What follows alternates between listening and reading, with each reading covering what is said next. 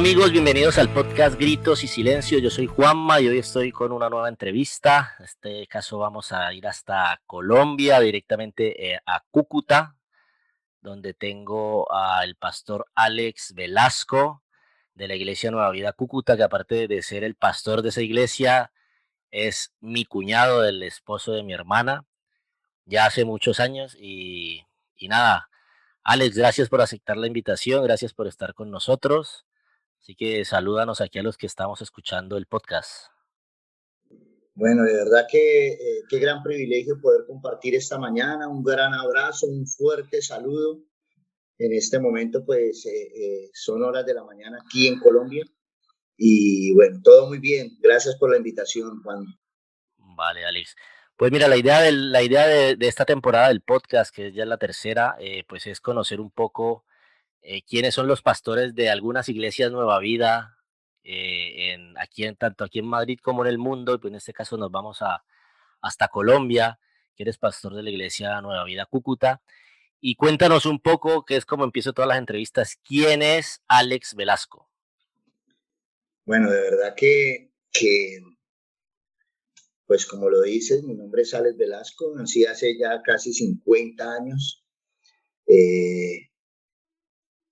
sin, sin mucho que hablar de mí, pues eh, eh, he sido muy andariego, decirlo de esa manera. Eh, nací en la ciudad de Bogotá, estuve un tiempo en la ciudad de Medellín, Pereira, Barranquilla. Me conocí con, con, con mi esposa, con Ana María. Nos conocimos en Cúcuta, en unas vacaciones que tuve por acá. Luego viajé a Cali. En Cali pues entablamos una amistad, un noviazgo y, nos casamos. Estuvimos en Cali casi cuatro años. Luego de esto, pues nos movimos hacia la ciudad de Bucaramanga. Ahí tuvimos nuestros hijos, María Camila, que ahora ya tiene 21 años, bueno, casi 21, y Santiago Andrés, que tiene 16. Ahí tuvimos nuestros hijos, compartimos un tiempo en Bucaramanga y luego viajamos a Cúcuta y en Cúcuta nuevamente pues nos radicamos y, bueno, ahí aquí ya hemos estado casi 14 años. Entonces eh, lo expresaba porque, porque como lo dije hace un momento, fui muy andariego, eh, un Alex Velasco sin, sin, sin, muchos, eh, sin muchos sueños por alcanzar, decirlo así, un joven desordenado, un joven eh, buscando de pronto oportunidades, pero, pero sin Dios. Y bueno, pues eso hizo que, que como te digo, pues eh, la vida nos diera muchas vueltas y muchas cositas que no se esperaban. Claro. Sí, como dices, eh, un joven desordenado y sin Dios, pues yo conocí bastante, ah, pues mucha parte de tu vida en, ese sentido, la verdad. Y, y cómo, es, cómo es ese momento en el que, en el que, en el que conoces, el que conoces a Dios y, y cuál es el punto de inflexión, porque yo creo que, que nosotros mm, conocemos a Dios y, empezamos una relación eh, con la iglesia, con Jesús, con Dios, pero hay un punto en donde es un antes y un después. En mi caso, ya lo he dicho muchas veces, en mi caso, yo, pues, eh, yo fui a la iglesia, eh, fui a mi encuentro, pero mi verdadero, o sea, el verdadero encuentro con Jesús cara a cara y que fue antes y un después en mi vida fue en un campamento de jóvenes. Entonces, ¿cómo, ¿cómo conoces tú a Dios? Y si, te, y si recuerdas, que me imagino que sí, ese punto de inflexión en el que, en el que tú sabes que tu vida da un cambio de 180 grados. Bueno, he podido no olvidarlo porque, porque ha sido un momento muy especial, como a todos los momentos que el Señor nos regala pero pienso que, que ese momento al que tú te, te, refieres es en la ciudad de Bucaramanga, un municipio cercano, pie de cuesta. Eh, como les decía hace un momento, pues tenía un desorden en mi vida. En ese, en ese instante era dueño de una discoteca y, eh, bueno, se llamaba, bueno, una discoteca X. Y ahí pues el desorden era constante, todos los días consumo de alcohol, rumba. eh, mujeres, mi esposa en casa, porque ella permanecía en casa cuidando a nuestra hija, pues, recién nacida. Eh, llega el momento en que Ana María, mi esposa, toma la determinación de ir a visitarme una noche en esa discoteca. Y yo no estaba. Entonces, eh, uno de mis meseros, que tenía varios, pues se sienta a hablar con ella y la, la conoce y comienza a contarle lo que yo hago diariamente en esa discoteca, que ella no se merece. Entonces, no, pues sales aquí, rumbea, bebe, tiene X, Y mujeres arriba, había adecuado un lugar para finalizar mis rumbas y pues eso a ella le impacta mucho y toma la determinación de darse unas vacaciones por la ciudad de Cali. Pero esas vacaciones, pues llevándose a María Camila y pues yo lo tomé de una mejor, de una forma buena, ¿no? Dije, bueno, ahí sales de vacaciones, me quedo yo solo, quedo yo tranquilo en casa. Cuando esas vacaciones se extienden, y toma la decisión de no volver. Dice que ella no vuelve porque no quiere que su hija crezca o que nuestra hija crezca con un hombre infiel, borracho y desordenado. Entonces, pues por un momento me alegro y yo digo, ah, bueno, ahora quedo solo, soltero nuevamente y comienzo a hacer mi vida como la quiera manejar. Y ahí en la discoteca, una noche, eh, tomando tequila, que era lo que tomaba en esa época, pues eh, eh, suena una canción en una rocola que tenía que se llama Eres mi niña bonita. Una canción que fue lo que rompió mi corazón en ese momento, perdóname. Pero cuando lo recuerdo, pues no dejan de caer lágrimas porque siempre he dicho que mi hija, María Camila, fue el instrumento que Dios usó para que yo le conociera. Y estando en ese lugar, suena esta canción que dice algo así como, siempre que nace un niño, pues un hombre sufre una decepción. Luego le nace una niña y pues eso es algo impactante para nosotros. Esa canción me hizo entrar en razón en medio de mis tragos y dije, bueno, mi hija, ¿dónde está?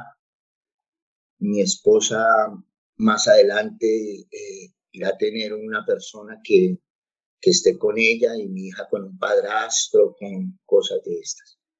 Entonces, en medio de ese desorden y alcohol, pues dije, no puedo dejar que mi hija crezca en un hogar que no sea conmigo, que de pronto vaya a crecer con un padrastro que no la ame y la respete como, como debe ser. Y bueno, las cosas de Dios, Juanma, porque al otro día, en medio de mi guayabo, voy a buscar a uno de mis amigos para que jugáramos bolo criollo, que es algo que se utiliza mucho ahí en ese, municipio. Y se acerca una mujer que es la esposa de él y me dice, Alecito, ¿y tu esposa? Le dije, no, ella se fue, se fue, me dejó y se llevó a mi hija María Camila. Entonces ella me dice unas palabras, me dice que pesar que vayas a perder una buena mujer. Y eso fue lo que, lo que tocó mi corazón en ese momento, porque ya la noche anterior había pensado en lo mismo. Y ya en el, al otro día en el desenguayabe, pues llega alguien y me dice esto. Y ella me dice, mira, te voy a invitar a un encuentro. Un encuentro que sé que, que va a transformar tu vida. Un encuentro que sé que, que va a cambiar. Bueno, en medio de nuestra ignorancia, pues dije, a mí nadie me lava el cerebro pero, pero voy a ir, voy a ir.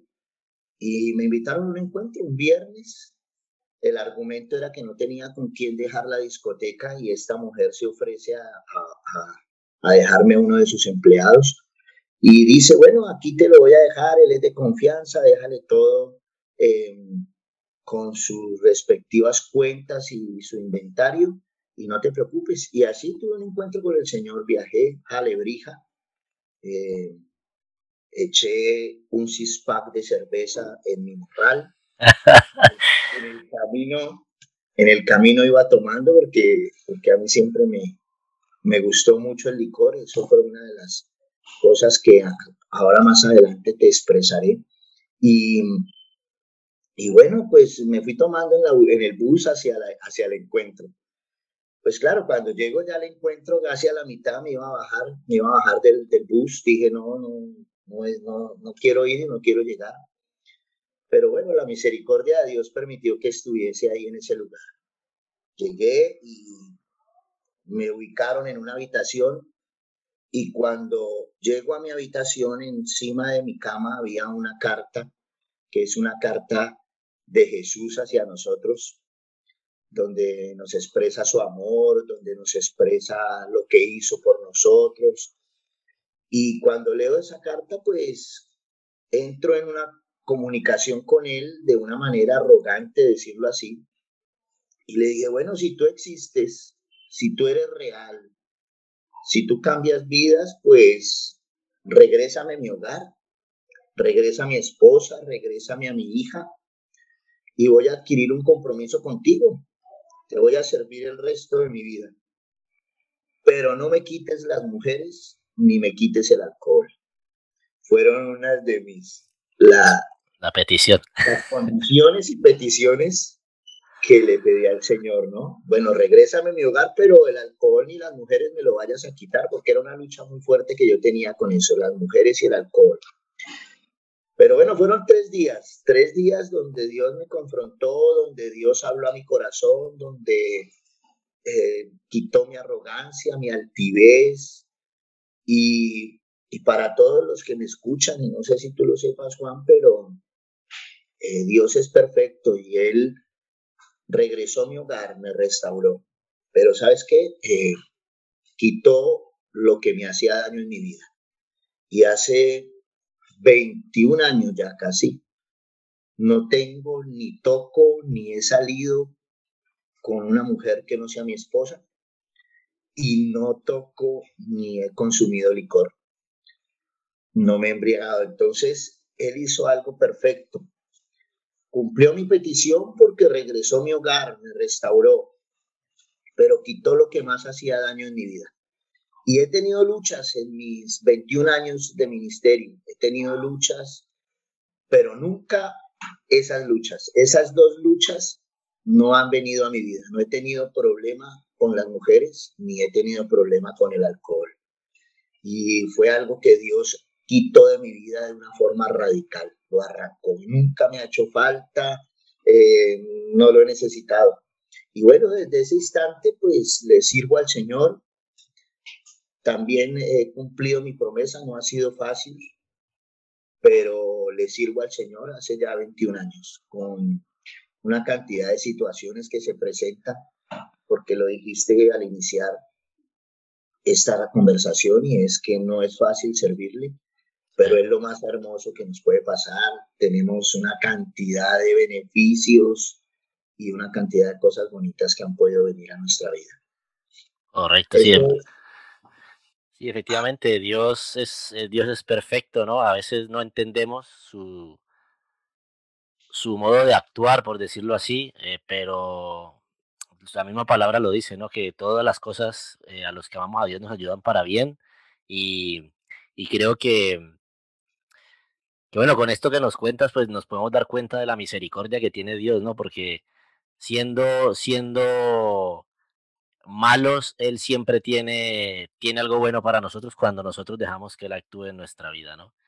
Y la verdad que a mí me alegra mucho que en ese tiempo se haya, se haya solucionado toda la, toda la situación, porque, porque yo, yo como familia les admiro un montón. Ustedes saben que su forma, a mí me encanta la forma en la que ustedes crían han criado a, a, María Camila y a Santiago, y para mí son un referente de, de, crianza de hijos, son un referente de familia, son referente de pastores. Y, y quiero ahora que, que, me cuentes un poco, porque dices 21 años que, has conocido a Dios, pero ¿cuántos años en sí llevas con el, siendo el pastor de, de, la iglesia y cómo nace eh, abrir una iglesia que no es nada fácil, pero me gustaría que me cuentes un poco cómo es el... Se acaloró. Bueno, pues a ver, eh, como te digo, son 21 años y ya casi nueve años pastoreando. Los otros 11 años, eh, siempre lo digo, fue la formación, eh, lo que Dios quería organizar o terminar de acomodar en nuestra vida, sin, sin decir otra cosa, pensamos que tenemos a Dios, le servimos, pero en muchas ocasiones no le obedecemos como deberíamos. Eh, siempre me dediqué a tratar de sacar mi hogar adelante, tratar de hacer muchas cosas. Sí, me congregaba, estaba en la iglesia, recogía sillas, eh, hacía aseo. Eh, bueno, tantas actividades que puede generar eh, cuando tú estás en una iglesia y te congregas, pero no le estaba sirviendo al Señor como Él anhelaba que lo hiciera. Entonces, en medio de mi búsqueda y sostenimiento de mi hogar, pues hice muchas cosas. Entonces, montaba restaurantes, eh, eh, trabajaba de taxista. Eh, bueno, aquí hay un tema que es la piratería y entonces el pirata es aquel que tiene un carro particular y le presta un servicio público a los demás, pero sin licencia, decirlo así, o sea, no como un taxista, sino por eso se les llama piratas. Entonces trabajé de pirata, recogía mercados en una de las centrales de abastos en la ciudad de Bucaramanga. Eh, luego, como lo, lo, dije hace un momento, pues nos cerré la discoteca, empiezo a buscar la forma de que esos ingresos comiencen a llegar a mi vida. Eh, llego a Cúcuta, monto otro negocio, hago por aquí, hago por allá, que yo lo llamo dar vuelticas y cuando tengo la oportunidad de predicarlo, lo comparto con las personas y les digo, mira, no dejen de dar, dejen de dar tantas vuelticas, que nosotros empezamos a tratar de hacer una y otra cosa, una y otra cosa y no hacemos la voluntad de Dios. Una noche no tenía, una noche no tenía para eh, la alimentación de mis hijos, que eso fueron momentos muy difíciles también que tuvimos en nuestra vida y la escasez financiera eh, tocó nuestras vidas de una forma muy fuerte. Siempre el Señor enseñándonos cómo debíamos manejar nuestras finanzas. Y también dentro de mi, de mi, de mi testimonio, de lo que yo pude vivir, pues fui un hombre muy desordenado financieramente. En algún momento de mi vida tuve mucho dinero, muchos ingresos, pero mi mala administración me llevó a, a, cometer muchos errores y, y eso afectó mucho mi vida y la de mi familia. Y en medio de todo eso, en esa búsqueda, pues una noche, una madrugada, en un lugar sin mercado en la nevera, sin comodidad y sin nada para el otro día brindarle a mi esposa y a mis dos hijos porque ya había nacido Santiago Andrés. Eh, me arrodillé en la sala y le dije al Señor que qué pasaba. Le dije, Señor, entregué mi vida, te sirvo, entre comillas, y, y estoy escaso, no veo resultado. Y él me responde él me responde de una manera muy certera. Me dice, no, tú a mí no me sirves. Tú estás siendo procesado y ha sido una bendición que me hayas conocido. Aquí el más beneficiado ha sido tú, pero tú a mí no me estás sirviendo, porque yo no te llamé a ti, ni te escogí, ni te restauré para que montara restaurantes, para que fueras taxista, para que fueras pirata, para que trabajaras aquí o para que trabajaras allá. Yo te llamé para que tú me sirvas como pastor. Y yo dije, no, pero yo no puedo porque yo no soy pastor, no tengo la capacidad, no tengo nada. Mm. Y bueno, eso fue, eso fue algo eh, especial porque, porque cuando tomo la determinación y dije, bueno, si tú quieres que yo sea pastor, si tú quieres que yo comparta tu palabra, si tú quieres que yo te predique, si tú quieres que yo busque los perdidos, pues lo voy a hacer. Y, y tomé la determinación junto con mi esposa. Nos sentamos, oramos, le expresé lo que había sentido cuando había orado, lo que Dios me había dicho a través de una canción de Alex Campos. Eh, y le dije, mi amor, pues pienso que vamos a tener que buscar la manera de, de pastorear y hablar al Señor. Y eso fue algo más especial porque, como tú lo dijiste hace un momento, pues Dios es un Dios hermoso y perfecto.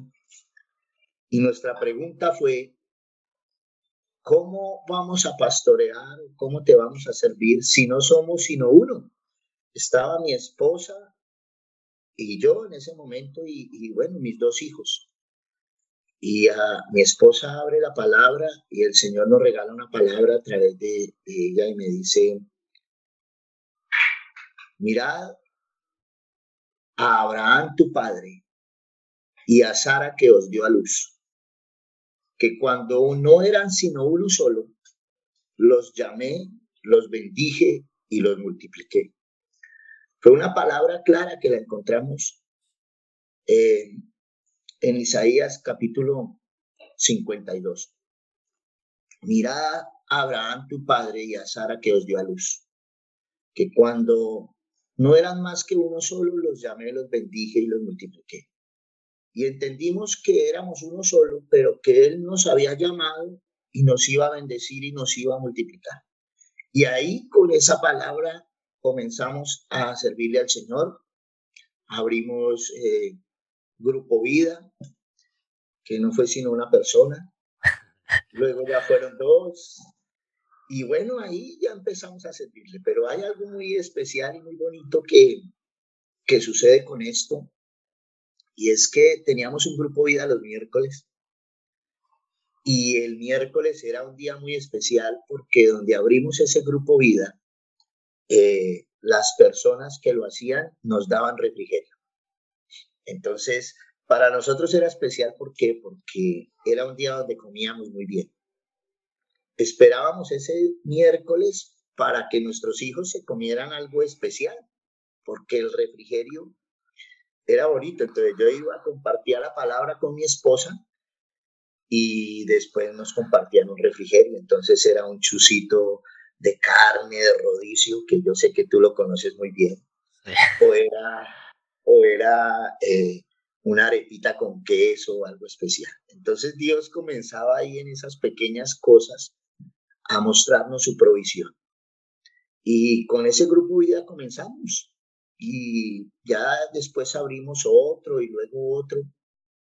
Y, y bueno, empezamos ahí un servicio al Señor. Y ya pues llevamos casi nueve años eh, sirviéndole y pastoreando. Y ha sido una bendición y momentos difíciles.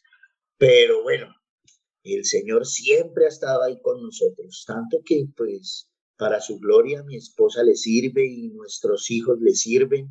Ya Camila tiene 21 años, es la líder de jóvenes.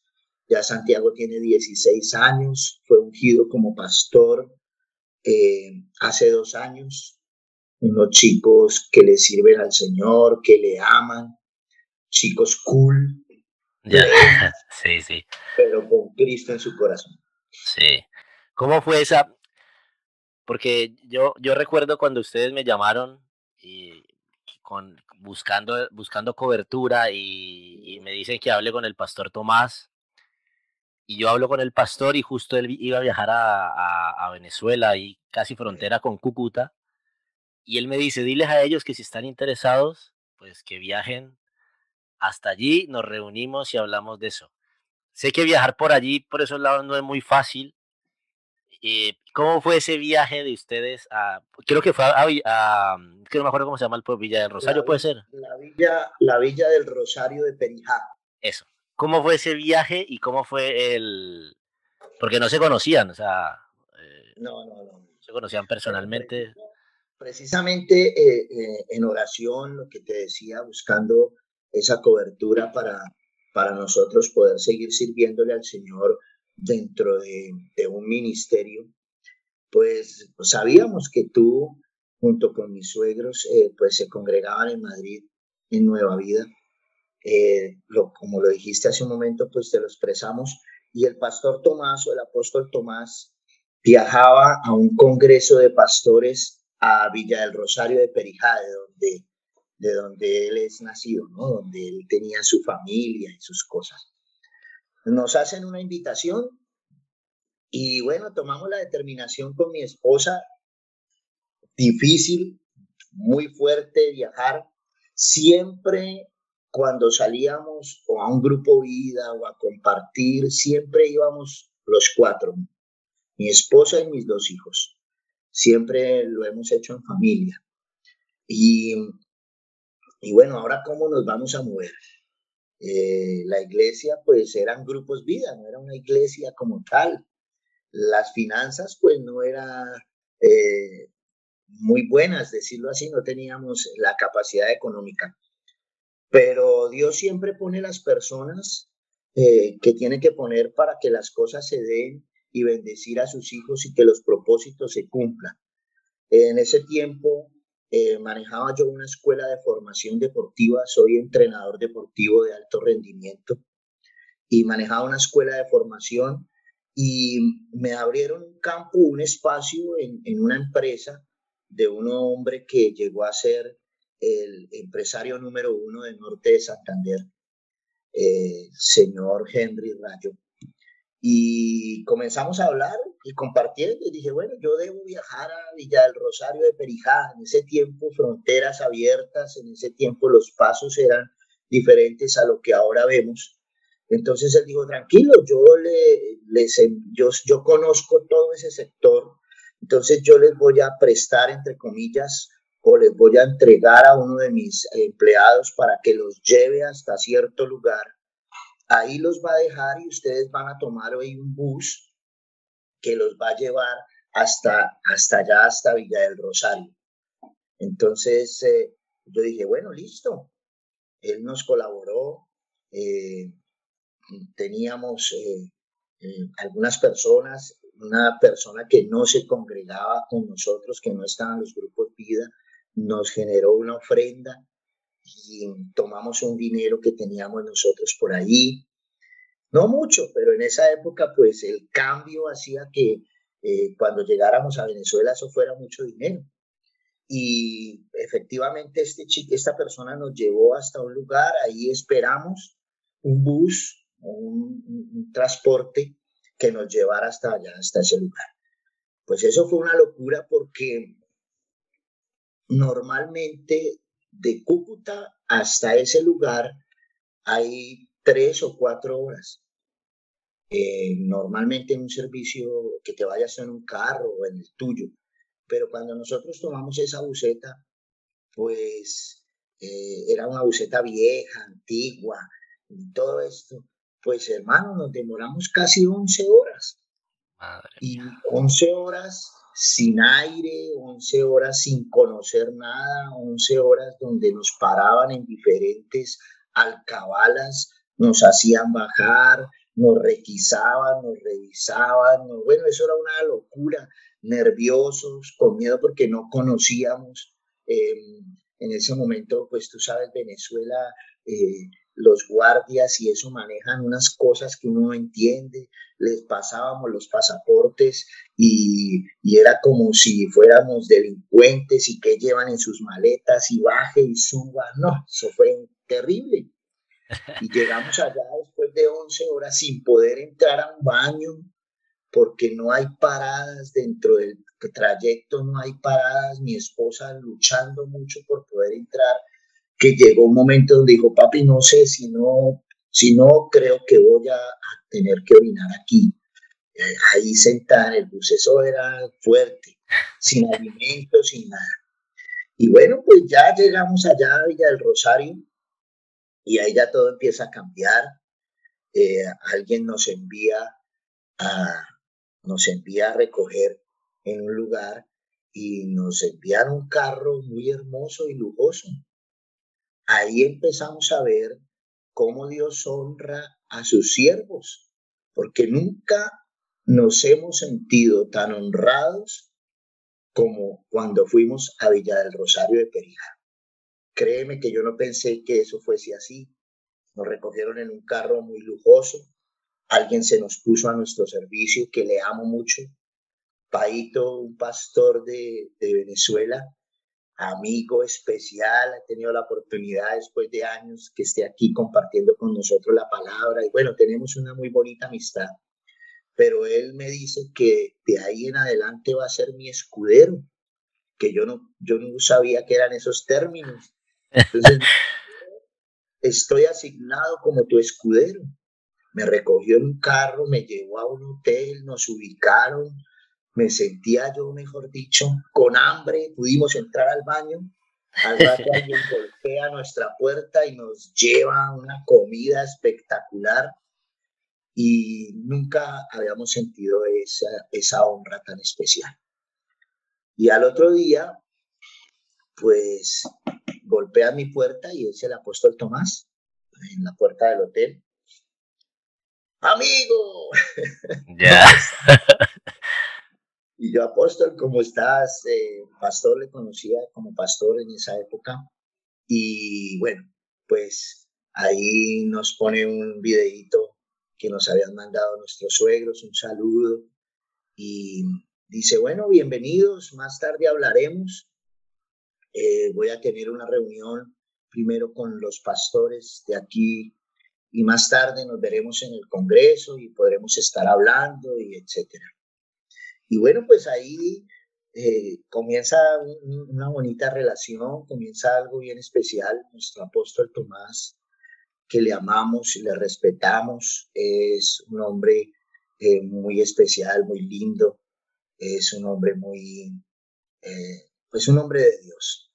Y, y ahí pues eh, tenía mi escudero, vino a recogernos en, un carro así, nos abrían la puerta, Juan, eso, nos abrían la puerta, nos cerraban. Bueno, eso era una, una cosa de, especial, de loco, yo nunca había sentido una honra de esa manera. Eh, ¿Qué le provoca, pastor? ¿A dónde lo llevo? Eh, le dije a Paito que necesitaba una micro SD para uno de mis móviles que tenía en esa época y eso fue como si le hubiera pedido quién sabe qué arrancó y claro que sí y fue y me lo trajo y, y bueno y ahí pudimos ir por primera vez a la iglesia en, en, Villa del Rosario que en ese tiempo la pastoreaba nuestro apóstol Fidel Guevara, que le amamos también, le respetamos, ha estado en Madrid, le honramos, un hombre muy especial con nosotros. Y ahí recibimos palabra, ahí recibimos palabra, compartimos un momento, estuvimos ahí atrás en las sillas. Y bueno, pasan a todos los pastores al frente, iban pastores de Bolivia, iba el pastor de, en esa época, el pastor de Suiza, estaba el pastor de Brasil, el apóstol Tomás, varios pastores. Y pues eh, empiezan a darnos como esa, como ese bienvenido, pero así como a metros, ¿no? Pues no éramos pastores, no éramos sino unos invitados y ya. Y luego hablamos con el apóstol Tomás. Tuvimos la oportunidad de almorzar y luego compartir y le pudimos expresar que anhelábamos servirle al Señor, abrir obra y que queríamos pues una cobertura y qué mejor que, que la que Dios había puesto en nuestro corazón y habían sido eh, nueva vida. Pues él nos dice que eh, nos da la bienvenida, pero que hay que trabajar, que vamos a esperar un tiempo, que eh, pues las puertas están abiertas, que vamos a hacer lo que tenemos que hacer. Yo les expresé que había, teníamos grupos vida, que esto. Dijo, bueno, síguelo haciendo. Pero ahí no me dio cobertura, ahí no me dijo nada. Ahí comenzamos una relación y empezamos a hablar.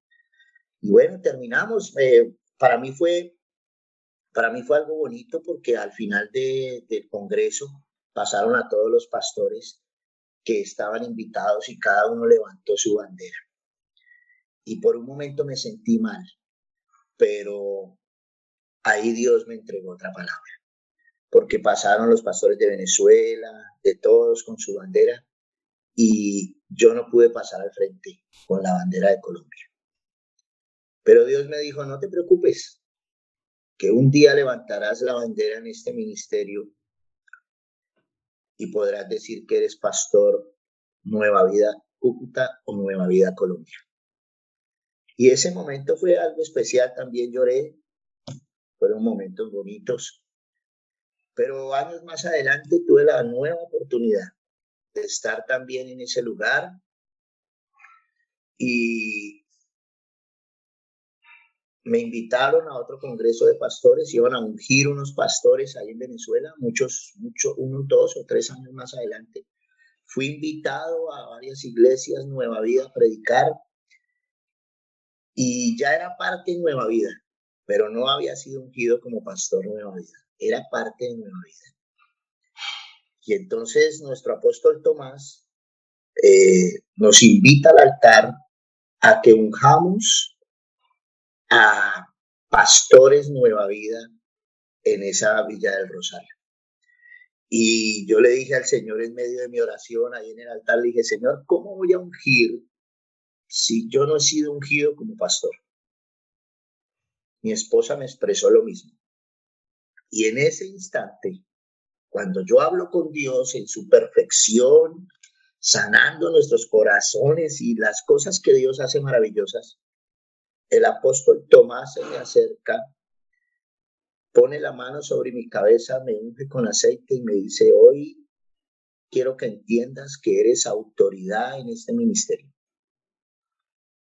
Y unge con autoridad. Y ahí siento que fui ungido como pastor Nueva Vida en ese instante. Y ya ahí sí me alboroté a ponerle manos a todos los que pude. Y fue una gran bendición porque ahí ungimos como pastor a, a Paito, ungimos como pastor bueno, recuerdo algunos otros nombres que se me pueden pasar en este momento, pero fueron muchos pastores. Y ahí mismo sentí que era pastor Nueva Vida. Y ya llevamos casi nueve años sirviéndole al Señor en este ministerio. Ha sido muy bonito, una muy bonita relación con nuestro apóstol. Nos hemos visto en varios lugares, nos hemos visto en la ciudad de Bogotá, nos ha invitado eh, bueno, estuvimos en nuestra casa madre hace ya algunos años también en Madrid, España, y pienso que ha sido lo mejor que el Señor ha traído a nuestras vidas, a nuestros corazones. Hemos vivido momentos muy difíciles, pero momentos muy hermosos en el Señor y en este ministerio. Eh, somos una iglesia familiar, somos una iglesia que se distingue por el amor y por muchas otras cosas, pero Sé que este ministerio eh, el Señor nos lo entregó para restaurar, sanar y bendecir nuestras vidas. Hoy en día, pues, Juanma, lo sabes, somos pastores de Nueva Vida Cúcuta y, ya tenemos dos hijas, dos iglesias hijas, que es eh, Nueva Vida Villa del Rosario, aquí en la frontera con Venezuela, y Nueva Vida Atalaya, que es un un barrio aquí de, Cúcuta, pero eso ya parece un municipio también, eso es grandísimo. Entonces, eh, ya hay tres iglesias hijas aquí en, Colombia, bueno, hay otras, pero eh, también pues eh, hijas nuestras esas, ¿no? Sí. y el Rosario y Atalaya. Sí, no, es, bueno y es bonita la historia y, conocerla de cerca es, es, es, muy, es muy interesante, ¿no? Ver cómo empezaron con, con eso, con un grupo vida, de una sola persona y, y luego pasaron a, a, tener la iglesia en, en, en, vuestra casa, ¿no? Que teníais eh, acondicionado el, una zona de la casa para la iglesia y, y, ver ya cómo estáis en un local eh, afianzados ya como iglesia es, es como es ver la mano de Dios actuando, ¿no? Cuando, cuando uno le sirve a Él, pues Él va añadiendo a los que, a los que han de ser salvos, ¿no? Y es, es muy bonito, ¿verdad? Conocer y conocer de cerca la historia súper es, es, mucho más, más bonito. Y em, eres, eh, aparte de pastor, eres empresario.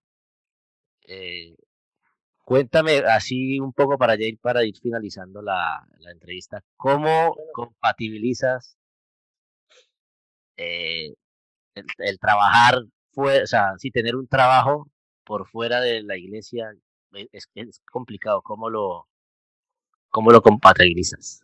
Bueno, lo hemos, lo hemos aprendido, ¿no? El Señor mismo nos ha enseñado que podemos servirle a Él y también trabajar en busca de nuestros ingresos, en busca de, de una de los feligreses, de la fe, que eh, vivimos de, lo que nos dan y los diezmos y que las ofrendas y que entonces eh, por eso es que podemos comprar y hacer y etcétera. Y bueno, he podido ver que no es así. He podido ver cómo el Señor me respalda y a través de lo que hacemos junto con mi esposa y mis hijos, porque nos esforzamos los cuatro cada día por laborar en lo secular, trabajar, pues el Señor nos ha bendecido.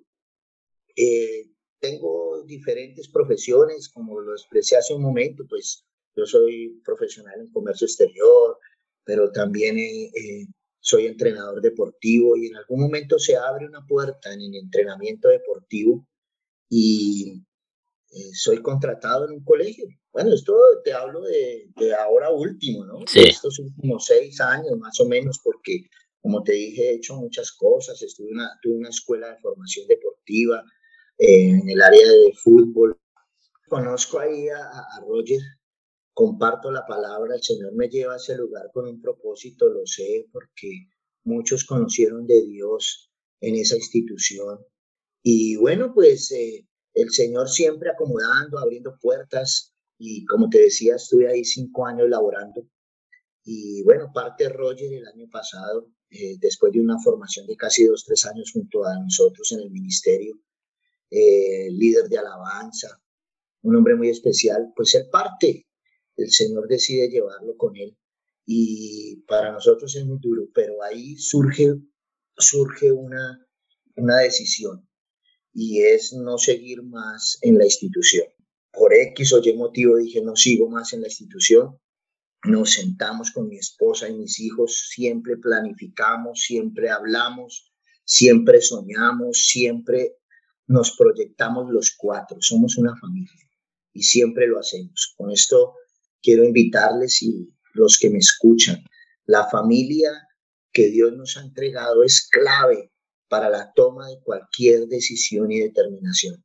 No ignoren los consejos o lo que pueden enseñarnos nuestros hijos, así tengan corta edad. Nuestros hijos, eh, Dios los dio como regalo y a veces como padres decimos, yo soy el que dice, yo soy el que habla, yo soy el que toma determinaciones. Pero se nos olvida de que ellos, Dios nos los entregó y también son de gran bendición a pesar de su edad. Cuando nos reunimos, salen varias, una lluvia de ideas. Vamos a hacer esto, hagamos lo otro. Papi, ¿qué te parece si haces esto? Papi, ¿qué te parece si haces lo otro? Y empezamos a consolidar eh, tratar de, de, abrir un nuevo negocio.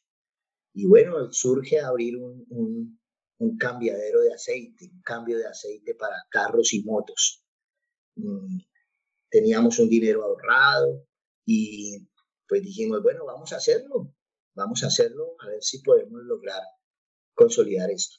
Pues ahí, en medio de todas estas cosas, tomamos un local en la ciudad, en la ciudad de La Atalaya, lejos, pagamos el local y resulta que cuando voy a mirar, pues eh, había que generar cierta cantidad de compras de materiales y de eso. Entonces dije, no, sería bueno abrir un lavadero, un lavadero ahí en, ese lugar. Y yo he tenido motocicletas y, y, un día dije, no, pero venga, yo lavo mi moto, lavaba mi moto en tal lugar, voy a ir a preguntar qué se necesita para hacerlo, ya habiendo tomado el local allá. Entonces llego a ese lugar y me dice la persona, bueno, eso se necesitan las rampas, esto, esto, esto, esto, esto, pero bueno, ¿usted dónde lo va a montar? Le dije, voy a montarlo en la tarea. Me dijo, yo estoy vendiendo este. Entonces le dije, bueno, ¿cuánto vale? Me dijo, vale tanto. Le dije, no tengo eso, pero tengo tanto. Me dijo, me sirve. Le dije, entonces ya se los traigo. Eso fue un sábado. Me dijo, no, no, no, no, pero no, yo se lo entrego hasta marzo. yo le dije, no, pues yo se lo pago de una vez y después usted me lo entrega porque pues he aprendido que hay personas que se retractan de los negocios o que a veces el enemigo mete su manito y hace que perdamos ciertas oportunidades. Entonces fui, le traje el dinero, pisamos el negocio, decirlo de esa manera. Y bueno, hoy en día tenemos un, eh, un lavado de motos, un motolavado, se llama Motor Ahora me dicen pastor. Pastor. Mis discípulas me molestan, pero tenemos un lavadero de motocicletas y ha sido una gran bendición. Y nosotros mismos, pues ahí estamos. Entonces, mi esposita me ayuda, ella va algunos momentos, yo voy también, tenemos ya varios empleados. El negocio funciona muy bien, ha sido de bendición. Santiago lo maneja algunos días, Camila lo maneja algunos otros. Reciben una bendición de parte de, de, por su trabajo. Estamos en redes sociales, le prestamos un servicio eh, a las personas, compartimos el Evangelio también en ese lugar, predicamos. Y bueno, ha sido una gran bendición porque aparte de muchas otras cosas que hacemos, también como pastor compro y vendo automóviles, compro y vendo motocicletas, compro y vendo celulares, em, tengo motor eh, y sí, mis hijos tienen sus, sus proyecciones también, mi esposa. Entonces esto hace que como pastores también podamos eh, trabajar secularmente, trabajar en, las cosas que a nosotros y servirle al Señor porque nunca dejaré de hacerlo. Siempre trato de renovar ese pacto que hice hace 21 años de que le serviré el resto de mi vida. Y así lo hemos proyectado y así lo estamos haciendo y lo seguiremos haciendo, eh, donde estemos seguiremos compartiendo y predicando de, la, de las maravillas que Dios hace en una vida. Claro, sí, ahí, ahí donde Dios, donde Dios nos pone es donde debemos eh, predicar el Evangelio, ¿no? Has tenido la oportunidad de hacerlo en el, en el colegio donde estuvieron y, y sé que, que fueron bendecidos muchos chicos en ese colegio a, través de ustedes y, y bueno, eso es lo bonito de lo bonito de, Dios, ¿no? Que, que, Él te va poniendo y te va abriendo puertas donde, donde mucha gente va a poder conocer de Él. Y bueno, Alex, pues la verdad que eh, muchísimas gracias por, por aceptar la invitación. Siempre es un... Casi no hablamos, eh, pero, pero cuando hablamos, eh, pues ahí somos familia, al fin y al cabo, somos cuñados y, y nada más decirte que, te, que de verdad que les admiro mucho, te admiro mucho a ti. Eh, admiro mucho a mi hermana, la familia que tienen, mis sobrinos que son emprendedores también, así como, como tú. Y bueno, regálanos ya para terminar un mensaje de, ánimo y de esperanza para la, para la, gente que nos, está, que nos está escuchando. Ayer tuve la oportunidad, Juanma, de compartir una palabra en la iglesia, porque siempre es una gran oportunidad cuando Dios nos permite predicar su palabra y hablaba de tres cosas que de pronto pienso que pueden venir al lugar y quiero transmitirles a aquellos que nos escuchan.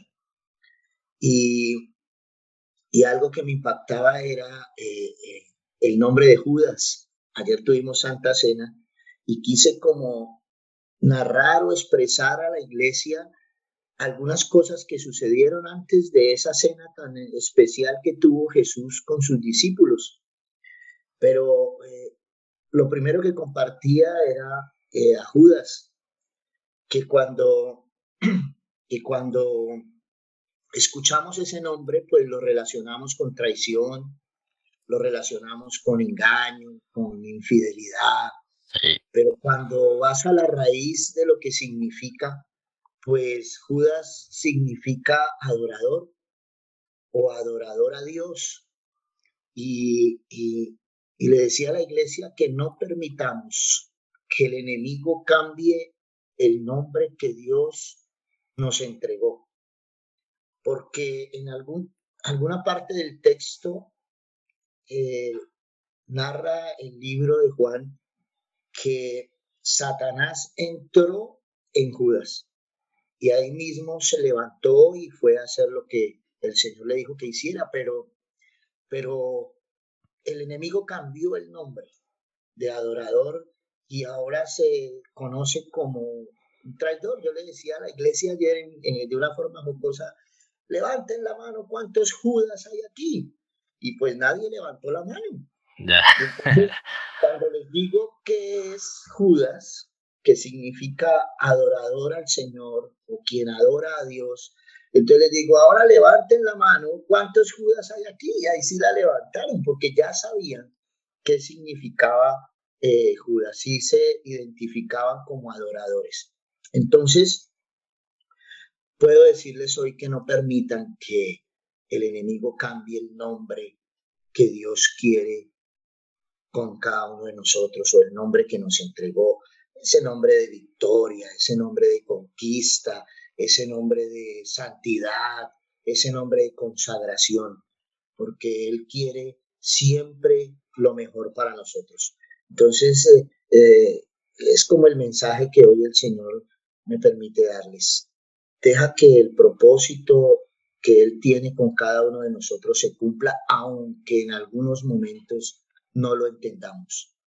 Pero el Señor tiene cosas grandes y maravillosas. Cuando comencé a contar eh, mi pequeña historia, porque hay muchos, muchos entrelazos entre esto, Juanma, hay muchas situaciones que Dios acomodó. Tendríamos que tener mucho tiempo para poderte compartir.